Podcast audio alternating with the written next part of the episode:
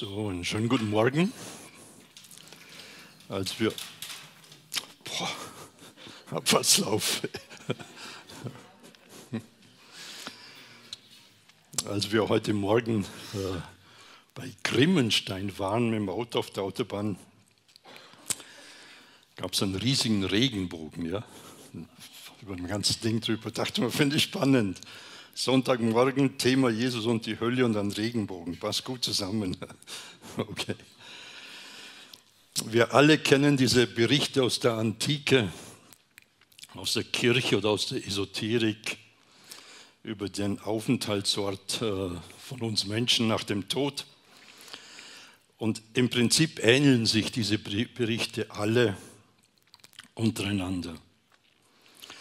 Wenn Menschen sterben, kommen sie auf unterschiedlichen Wegen in eine Unterwelt, in ein Totenreich. Und durch die Bank gibt es in diesem Totenreich dann verschiedene Abteilungen für die ganz Guten, für die Guten, für die weniger Guten und für die nicht Guten oder für die Bösen. Ich glaube, das menschliche Gewissen oder das menschliche Verständnis erwartet ja eine Art gewisse Gerechtigkeit, in der Leben belohnt oder bestraft wird. Ja? Also dass es so einen Ausgleich gibt für das, was man getan hat, soll es einen Ertrag oder einen Lohn oder Strafe und so weiter geben. Wer gut gelebt hat, wird belohnt, wer das Leben falsch gestaltet hat, wird bestraft. Etwas problematisch sind nur die Kriterien, was gut und böse ist. Ja, da wird es ein bisschen schwieriger. Und für uns Menschen bedeutet es eigentlich einen enormen Druck. Wer ist denn schon ohne Fehler? Und dieser Druck, wird es genügen, wie ich gelebt habe, wird es nicht genügen? Ja? Wo ist die Toleranzgrenze?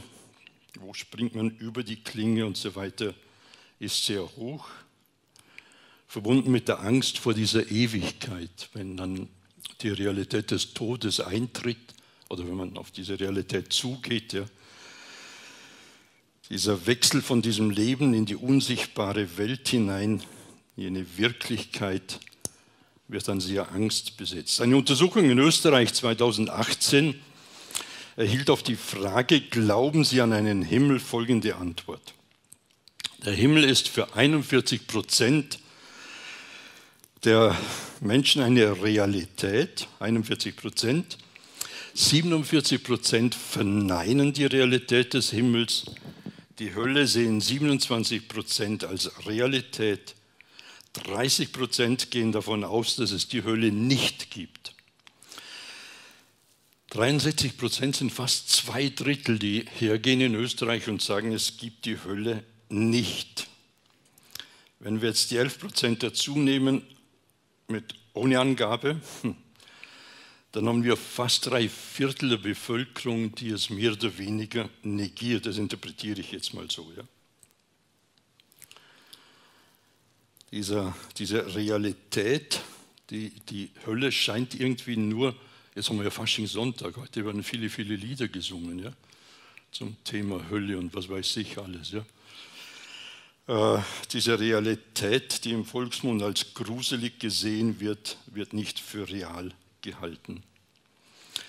Und wenn wir dazu jetzt nur vergleichen, die Religionssituation, dann haben wir in Österreich, muss ich schnell schauen, 63 Prozent der Bevölkerung, die Mitglieder einer christlichen Kirche sind. Das passt nicht ganz zusammen mit dem Verständnis, gibt es eine Hölle oder nicht. Da ist ein bisschen eine Diskrepanz da.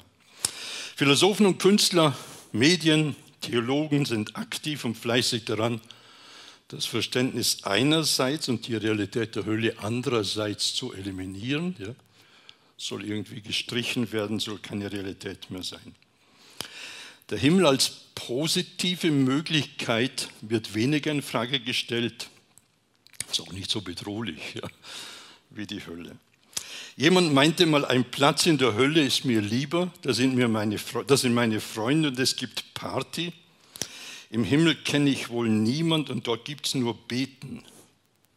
Boah, vielleicht hat er getäuscht. Ja. Ich habe einen elfjährigen Jungen gefragt, habe ich gesagt, sag mir, wie, wie du Hölle definieren würdest. Und er sagte mir, Inferno, Feuer für Menschen, die nicht an Gott glauben. Finde ich spannend. Ja? Eugen Drewermann, ein katholischer Religionsphilosoph und Theologe, sagte, dass Menschen in Schuld geraten ist schlimm, aber sich schuldig zu fühlen und nicht an Vergebung glauben zu können, das ist die Hölle.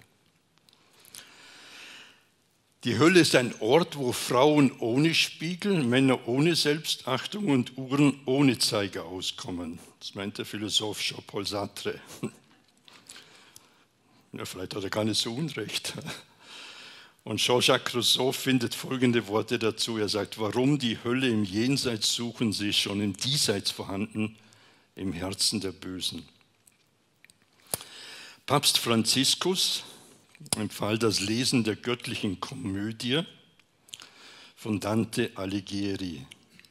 Im 14. Jahrhundert hat er diese Komödie geschrieben und beschreibt dort mit allen Ausschmückungen das Bild der Hölle. Und dieses Bild hat unsere Geschichte, unser Abendland geprägt. Wir sind ganz stark in diesem Bild von ihm verhaftet. Was ist, wenn es keine Hölle gibt? Kann es sein, dass Menschen wie Hitler, Stalin, Mao Zedong, Brigitte heute Morgen gesagt, Putin, der Ehepartner, der mich in den Ruin getrieben hat, der Arbeitgeber, der mich fristlos kündigt oder wer immer uns noch einfällt, sollen die einfach so davonkommen? Braucht es nicht etwas wie einen Ort, der Gerechtigkeit bereithält für Böse und auch für Gute? Was ist, wenn wir manchmal davon sprechen, dass wir durch die Hölle gehen? Ja? Wir erleben das in der Paarbereitung immer wieder mal, dass jemand sagt, ich gehe durch die Hölle der Ehe. Da hat sich der Himmel der Ehe zur Hölle mutiert. Mein Eindruck ist, das Thema Hölle wird im Blick auf das eigene Ego verdrängt, im Blick auf andere, auf Täter, oder auf belastende Situationen ist es noch akzeptabel, da verwenden wir das noch. Vielleicht ist es manchmal sogar eine Art Genugtuung, dass es das noch geben wird, ja. damit Gerechtigkeit geschieht. Was ist aber, wenn es tatsächlich eine Hölle gibt? Während der postmoderne Mensch des 21. Jahrhunderts für das Thema Himmel und Hölle meist nur noch ein Lächeln übrig hat. Geh mal auf die Straße macht eine kleine Umfrage, fragt ein paar Leute oder im Freundeskreis. Ja. Manche haben sogar noch eine zornige Abweisung übrig, spricht Jesus sehr klar und sehr deutlich von dem Thema Hölle. Für Jesus war das Thema nicht fremd und in verschiedenen Situationen spricht er davon. Und er zeigt eine Dramatik auf, die damit verbunden ist in einer boah, klaren Deutlichkeit, ja, zeigt er das auf. Ja. Und er zeigt auf, dass eine Entscheidung notwendig ist, um die Hölle nicht zu erleben. Ein erster Punkt, die Hölle ist eine Realität, so sagt uns Jesus. Er spricht sehr viel vom Himmel. Er zeigt auf, wie die, diese Gemeinschaft mit Gott möglich ist. Und er spricht von der Hölle, und er stellt diesen Ort oder diesen Zustand als eine Realität, als eine Wirklichkeit dar. Und er wirbt gleichsam darum, dass Menschen sich dieses Ortes bewusst werden, damit sie nicht dorthin kommen, damit sie ihr Leben so gestalten, dass nicht das Ziel ihres Lebens dieser Ort ist, dass sie nicht nach dem Tod die Ewigkeit dort verbringen müssen. Vielleicht hilft uns ein aktuelles geschehen. In den letzten Wochen gab es etliche äh, Lawinenabgänge. Vielleicht habt ihr das mitbekommen vor etwa zwei Wochen mit vielen Toten. Ich finde es ja toll, in einem Tiefschnee runterzufahren, oder fand es toll, äh, jetzt mache ich es nicht mehr, aber gab mal Zeit, wo ich es gemacht habe, in Tiefschnee runterzufahren in einem unberührten Hang, finde ich toll. Und es sind etliche Skifahrer, haben, haben Lawinenwarnungen ignoriert. Sie wurden verschüttet, der Preis war hoch. Und das kostete vielen das Leben, ja, erstaunlich oder eigentlich entsetzlich vielen. Ja. Warum haben die Fachstellen und die Bergritter so eindringlich Warnungen ausgesprochen? Wollten sie den Skifahrern den Spaß verderben oder die Hölle heiß machen? Ich glaube es nicht. Ja. Sie wollten die Skifahrer schützen davor, dass sie nicht Lawinentote werden, ja? dass sie nicht in einem Lawinenabgang verschüttet werden, dass sie nicht den Preis bezahlen müssen für dieses kurze Erlebnis im Sinn, dass es ihnen ihr Leben kostet. Wenn ihr mir zustimmt, dass die Lawinenwarndienste es gut gemeint haben, ja, ich gehe davon aus, dass ihr mir zustimmt, ja, dann wäre es doch naheliegend, dass wir versuchen würden oder den Mut haben, Jesus zugute zu halten, dass wenn er von der Hölle spricht, dass er es gut meint für uns.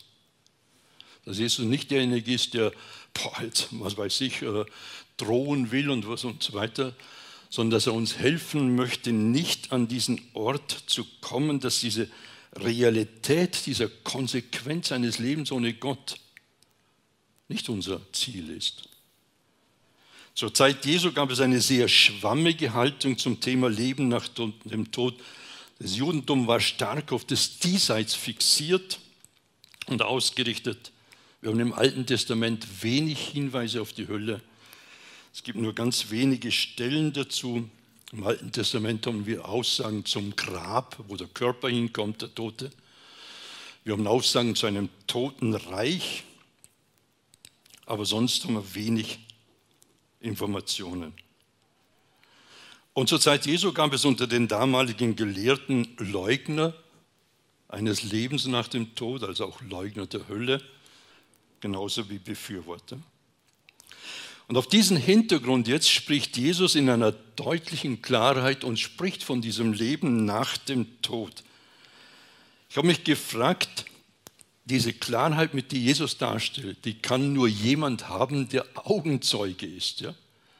Also jemand, der quasi von, von einem Faktum berichtet, was er selbst gesehen hat. Das wäre bei Jesus der Fall. Er kommt aus der Ewigkeit zu uns und berichtet uns. Und Jesus, der diese Liebe in Person ist, der auf diese Erde kommt, um uns zu retten, eben vor diesem Zustand, ja, ist bereit, selbst in die tiefste Tiefe hinabzusteigen, sein Leben für uns zu geben und er spricht von dieser Hölle, von dem Ernst der Sache und von den Folgen. Warum? Weil er genau wusste oder genau kannte, was es bedeutet. Ich denke, wir sollten nie vergessen, und das meine ich jetzt im positiven Sinn, dass unser Leben, wie wir es gestalten, Auswirkungen hat auf die Ewigkeit. Um diese Dramatik besser zu verstehen, verwendet Jesus klasse Vergleiche. Zwei habe ich rausgenommen.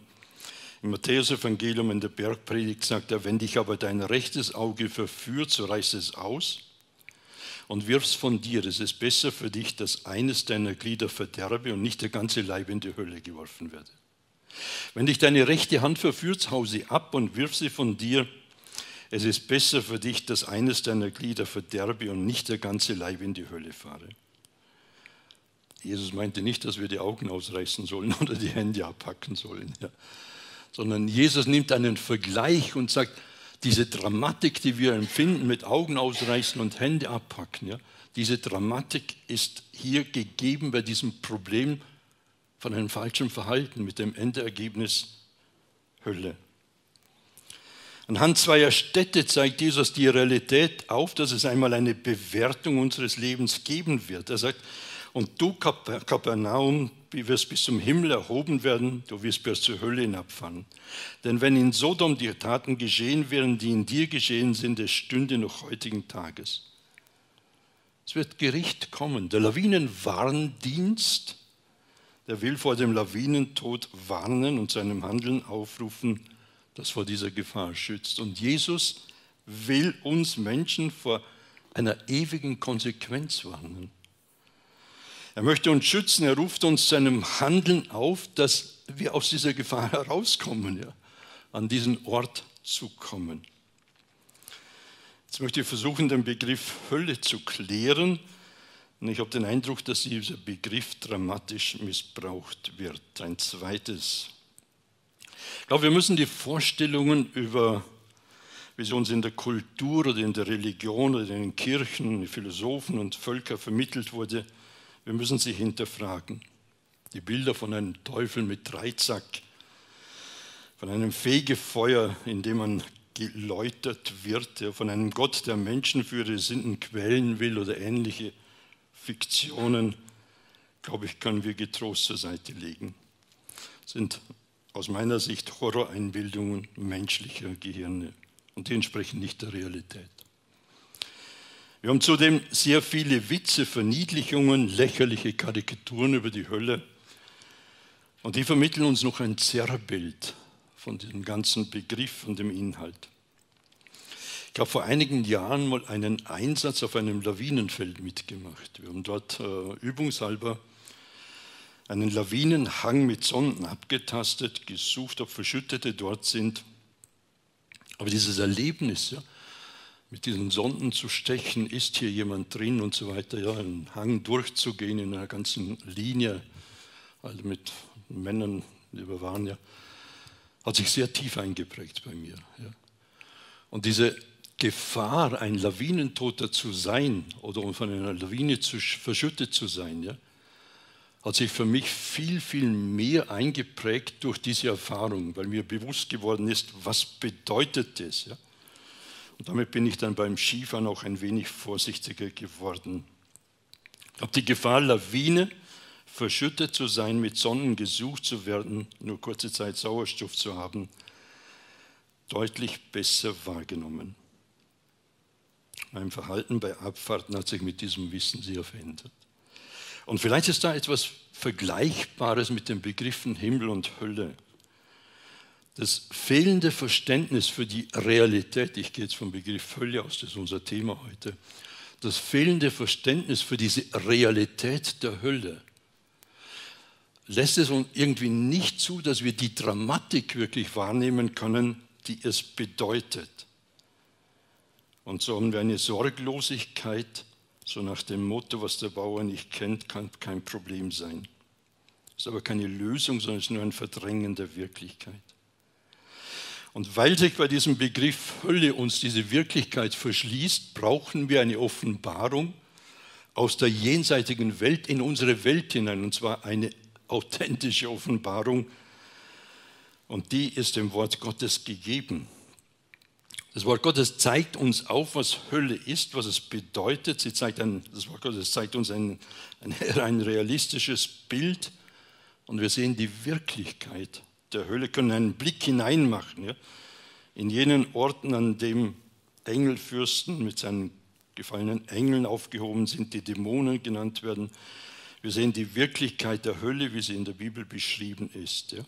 Und mit guten und verständlichen Worten wird uns aufgezeigt, dass direkt nach dem Tod, direkt nach dem Tod, eine Entscheidung gefällt wird, an welchem Ort wir Menschen sein werden. Im Brief an die hebräischen Christen wird es sehr kompakt zusammengefasst formuliert. Da heißt es, es ist dem Menschen bestimmt, einmal zu sterben, danach aber das Gericht. Und Gericht bedeutet eine Scheidung. Eine Realität des Todes ist uns allen klar, das wissen wir alle. Einmal sterben wir, ja. Aber für alle anderen Informationen brauchen wir diese Offenbarung Gottes. Und das Wort Gottes zeigt uns, dass nach dem Tod nicht alle am gleichen Ort sind. Es findet eine erste Beurteilung des Lebens statt, die wird gleich nach unserem Tod stattfinden. Dieses Prinzip der Beurteilung durchzieht sich ja unser ganzes Leben. Es wird immer beurteilt, es wird immer gewertet. Ja. Und sollte eigentlich für uns verständlich sein, dass es nach dem Leben auch geschieht. Das sind Himmel und Hölle Realitäten, wir können ihnen nicht ausweichen. Beide Orte sind Folgen unserer Entscheidung. Und zwar mit welcher Zielsetzung wir unser Leben gelebt haben. Es ist eigentlich die Weiterführung der Entscheidung, die wir hier getroffen haben, nach dem Tod. Wer in diesem Leben ohne Gott das Leben gestaltet, wird auch die Ewigkeit ohne Gott leben. Das ist die logische Konsequenz, das ist die Weiterführung des Seins von hier in die Ewigkeit hinein. Genauso wird es sein mit dem, der sein Leben auf dieser Erde mit Gott lebte. Er wird die Ewigkeit mit Gott erleben und das bezeichnen wir dann als Himmel. Es hängt von unserer Entscheidung ab. Ein drittes, damit ist Hölle ein selbstgewählter Ort. Diese Aussage klingt hart, sie ist auch hart. Aber es ist eine Realität. Wenn ich vor einem Wegweiser stehe, dann entscheide ich, welchen Weg ich gehen und welchen ich nicht gehen will. Ich kann nicht A wählen und nach B kommen wollen. Das geht nicht. Wenn ich A wähle, komme ich nach A. Wenn ich B wähle, komme ich nach B. Ich glaube, das sollte uns gut verständlich sein, ja? dass dieses Prinzip, diese Konsequenz gegeben ist. Ja? Und Jesus berichtet uns von zwei Männern, er lässt uns hineinblicken in das Erleben von zwei Männern. Wir haben es hier nicht mit einem Gleichnis oder Bild zu tun, sondern mit einer realen Erzählung von Jesus, von einem Bericht. Er berichtet uns von zwei Männern, ihrem Leben, ihrem Tod und ihrem Sein nach dem Tod. Es war einmal ein reicher Mann, sagt Jesus, der prachtvoll gekleidet war und jeden Tag im Luxus lebte. Und der reiche Mann starb und wurde begraben und seine Seele kam ins Totenreich. Nun vorweg, damit es kein Missverständnis gibt, Jesus ist nicht gegen Reichtum. Ja? sondern es geht hier vielmehr um das Motiv, wie das gelebt wurde, wie dieser Reichtum zustande kam, wie damit umgegangen wurde. Was war das Motiv seines Handelns? War es Dankbarkeit gegenüber Gott, dass er das alles besessen hat? War das die Bereitschaft, seinen Reichtum auch zum Wohl von anderen einzusetzen und so weiter?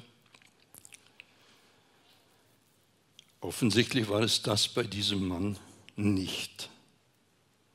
Die Zielsetzung des Schöpfers, dass Gott uns befähigt, damit wir für andere wieder etwas üben oder dienen können oder helfen können, ja, hat ihn nicht interessiert, er hat sie ignoriert. Ja. Und mit dieser Haltung ging er durch das Tor des Todes in die Ewigkeit. Ein zweiter Mann folgt im Bericht bei Jesus. Da heißt es vor seiner Tür, oder Jesus sagt, vor seiner Tür lag ein kranker Bettler namens Lazarus der sich nach den Abfällen vom Tisch des Reichen sehnte. Aber um ihn herum strichen die Hunde und leckten seine Geschwüre. Schließlich starb der Bettler und wurde von den Engeln zu Abraham getragen. Mit ihm hat das Leben eine andere Geschichte geschrieben. Ob sie aus eigenem Verschulden, aus fremdem Verschulden oder aus beidem war, wissen wir nicht. Jesus geht nicht darauf ein. Ich gehe davon aus, dass dieser Mann grundlegend sein Leben diesem Gott anvertraut hatte. Vielleicht hat er vom Alten Testament her gewusst, dass Gott ein Gott der Weisen ist, ein, ein der, der Armen, äh, der, der Schwachen und so weiter. Jesus öffnet uns jetzt ein Fenster zum, zur jenseitigen Welt. Ja damit wir hineinblicken können in eine Wirklichkeit,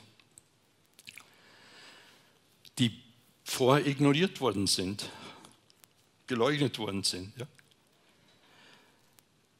Jesus sagt weiter, während er dort Qualen litt, sah in großer Entfernung Lazarus bei Abraham.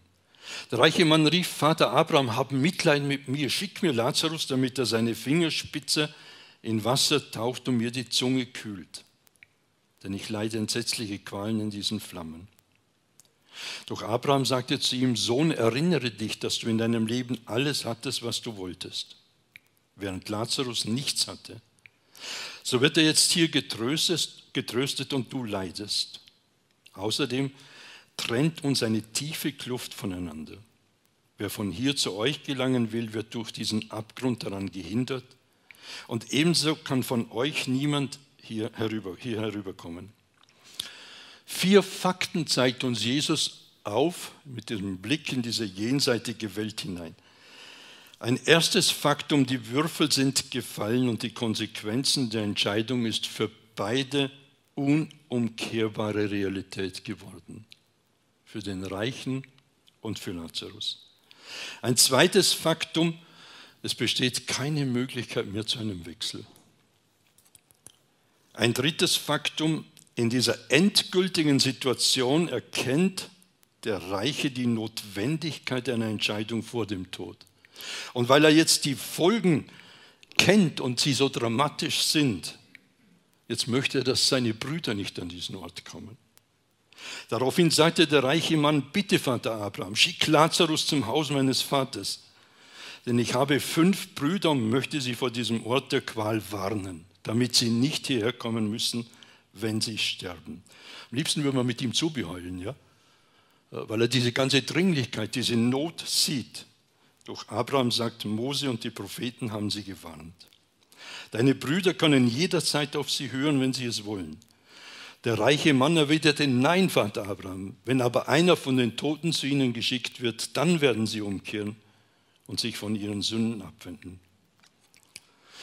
Doch Abraham sagte, wenn sie nicht auf Mose und die Propheten hören, dann werden sie sich auch nicht überzeugen lassen, wenn einer von den Toten aufersteht. Der Himmel als endgültiger Ort für einen Menschen ist die Folge, ob er sein Vertrauen in diesem Leben auf Gottes Angebot gesetzt hat. Da dieses Angebot nicht verdient werden kann, wird es verschenkt. Ja. Es braucht nur das Vertrauen in Gottes Wort. Das ist das vierte Argument, ein Faktum. Und die Hölle als endgültiger Ort für einen Menschen ist die Folge der Ablehnung dieses Angebotes von Gott. Es ist ein sich nicht darum kümmern, was Gott eigentlich mit unserem Leben will. Ein nicht kümmern darum, welche Wege Gott vorbereitet hat. Ein Nicht-Kümmern darum ist auch eine Ablehnung. Das ist ja keine Zustimmung. Ja.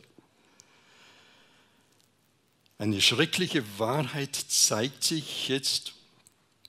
Es ist eine Gewissheit, und ich finde sie erschütternd, es ist eine Gewissheit, nie mehr umkehren zu können.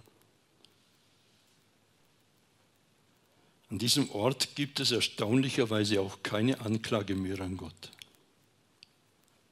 Keine Frage, warum bin ich hier? Der reiche Mann stellt nicht die Frage, Gott, warum bin ich hier? Keine Aussage finde ich ungerecht. Ja?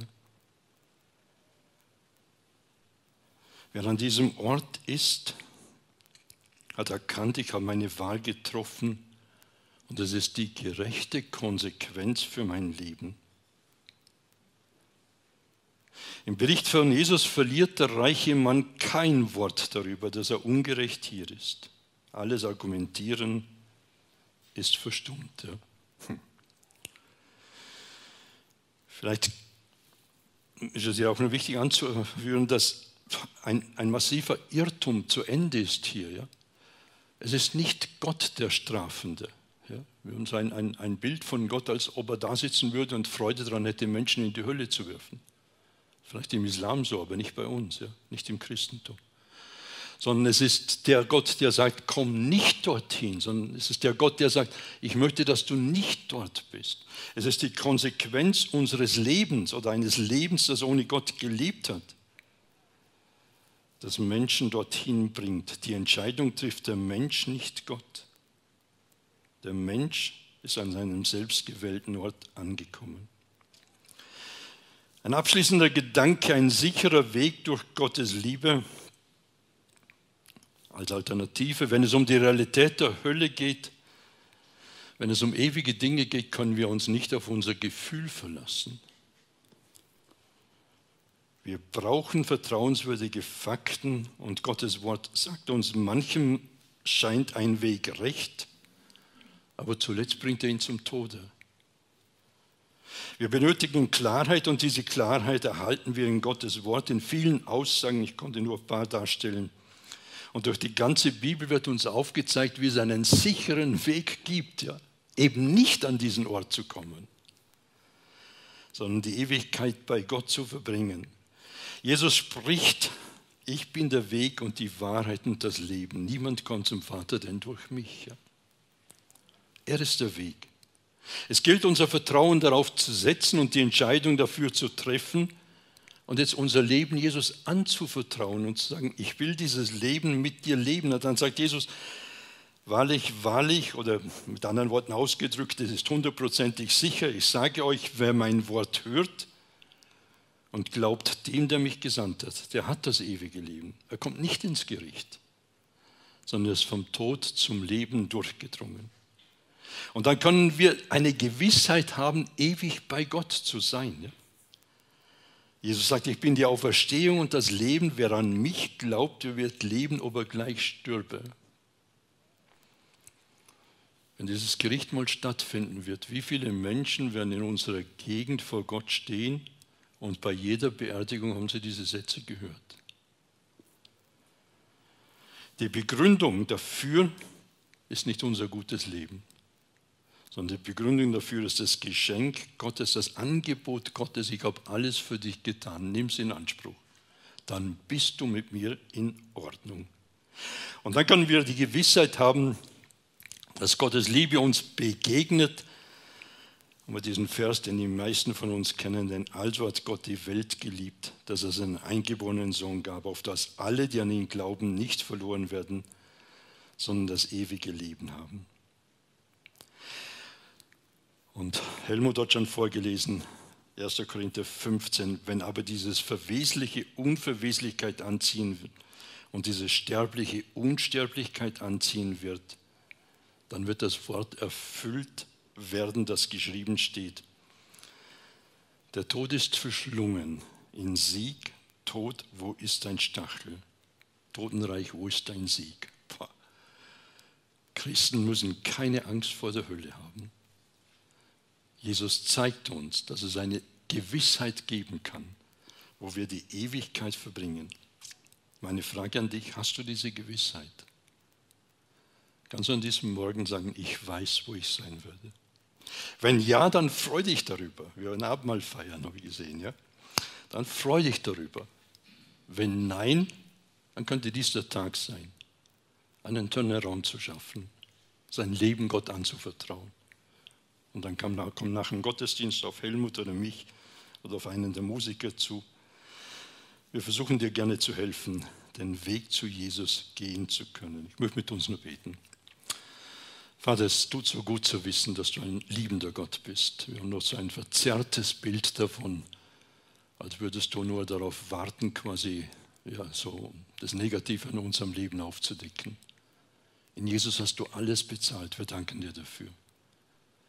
Das ist mein Gebet, Herr Jesus, dass wir in dieser Gewissheit unser Leben leben können, eine Freude haben dürfen, wo, es hingeht. Ja. Du weißt auch in diesem Moment, wer diese Gewissheit noch nicht hat heute Morgen. Das ist mein Gebet, dass du hilfst, dass diese Gewissheit entstehen darf. Amen.